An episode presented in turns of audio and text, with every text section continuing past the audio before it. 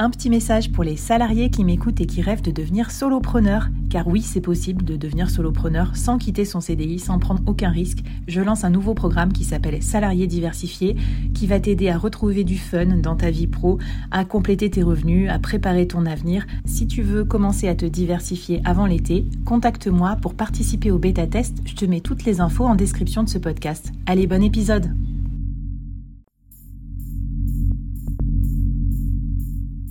Entreprendre en solo, en toute liberté, sans employé, et développer un business rentable, scalable et durable, c'est possible. Je suis Flavie Prévost, ex-dirigeante devenue solopreneur et créatrice du premier incubateur de solopreneurs en France. Avec ce podcast, j'ai voulu créer le board que j'aurais aimé avoir à mes côtés quand je me suis lancée en solo. Un board composé des meilleurs experts, disponible chaque semaine gratuitement à mon micro pour te donner des super conseils et te mettre au défi. L'épisode va commencer je te préviens, ça va vite. Alors n'oublie pas de t'abonner à la newsletter pour recevoir les bonus. Hello, hello, j'espère que ça se passe bien, ton cheminement dans les 24 résolutions pour augmenter et stabiliser tes revenus de freelance. Aujourd'hui, j'ai euh, une nouvelle corde à te proposer à ton arc, qui est euh, du coup une, proposition personnelle te concernant, qui est pour augmenter tes revenus de freelance et les stabiliser, forme-toi, forme-toi plus et donc apprends, développe de nouvelles compétences. Je vais développer ça dans cet épisode. Alors, qu'est-ce que j'entends par forme-toi? Eh bien, ce que j'ai remarqué, c'est que à part au début, quand on se lance, où on apprend beaucoup, Mais on apprend surtout d'ailleurs sur euh, comment être un bon freelance hein, plutôt que sur son expertise.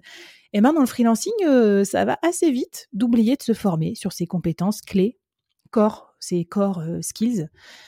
Par exemple, moi, je suis une ancienne directrice commerciale et ça fait déjà trois ans maintenant que je suis freelance. j'ai suivi plein de formations sur plein de sujets, mais pas sur le développement commercial. Donc, Finalement, ça fait trois ans que j'ai laissé un peu en jachère mes compétences commerciales. Alors, elles sont pas complètement en jachère parce que j'ai presté pour plein de clients, du coup, j'ai appris plein de choses, mais quand même, c'est pas pareil l'apprentissage terrain et l'apprentissage avec un coach ou un formateur. Donc, si je devais continuer dans cette voie et en faire mon métier principal et vouloir me rapprocher des meilleurs, meilleurs du domaine, bah, il faudrait que je me mette sur ma liste, Flavie, euh, suivre une conférence, enfin suivre une, formation spéciale euh, développement commercial cette année pour faire partie des bestes. Parce que si tu soignes pas tes compétences, eh bien, tu vas vite un peu devenir euh, ronronner, quoi. Alors, on peut très bien vivre sa vie et ronronner, ça, ça marche, mais pendant un certain temps.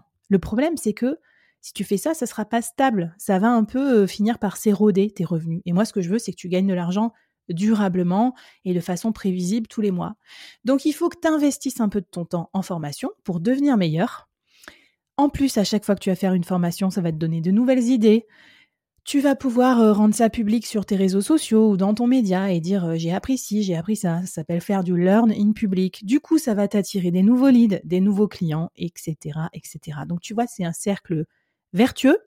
Le seul problème, c'est qu'au départ, il faut que tu sacrifies du temps facturable pour te former. Et là, tu vas me dire, ça vient un peu en opposition avec le premier objectif qui est augmenter tes revenus de freelance. Mais parfois, c'est ça le dilemme. Entre augmenter et stabiliser, va falloir choisir. Donc cet épisode euh, va te permettre plutôt de fiabiliser tes revenus sur la durée que de les augmenter là maintenant tout de suite, parce que le mois ou les deux, trois mois où tu vas faire ta formation, peut-être que tu pourras un petit peu moins freelancer euh, parce que tu auras, je sais pas, une formation qui va te prendre euh, une demi-journée par semaine.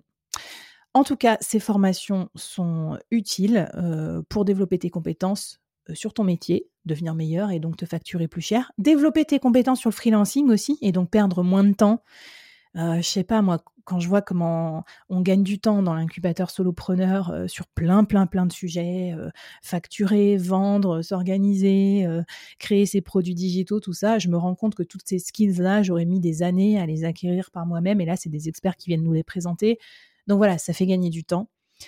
Donc le défi pour toi de cet épisode, il est simple. C'est pour cette année, liste-toi une formation technique que tu aimerais faire et qui serait de nature à augmenter ta valeur et ta désirabilité sur le marché.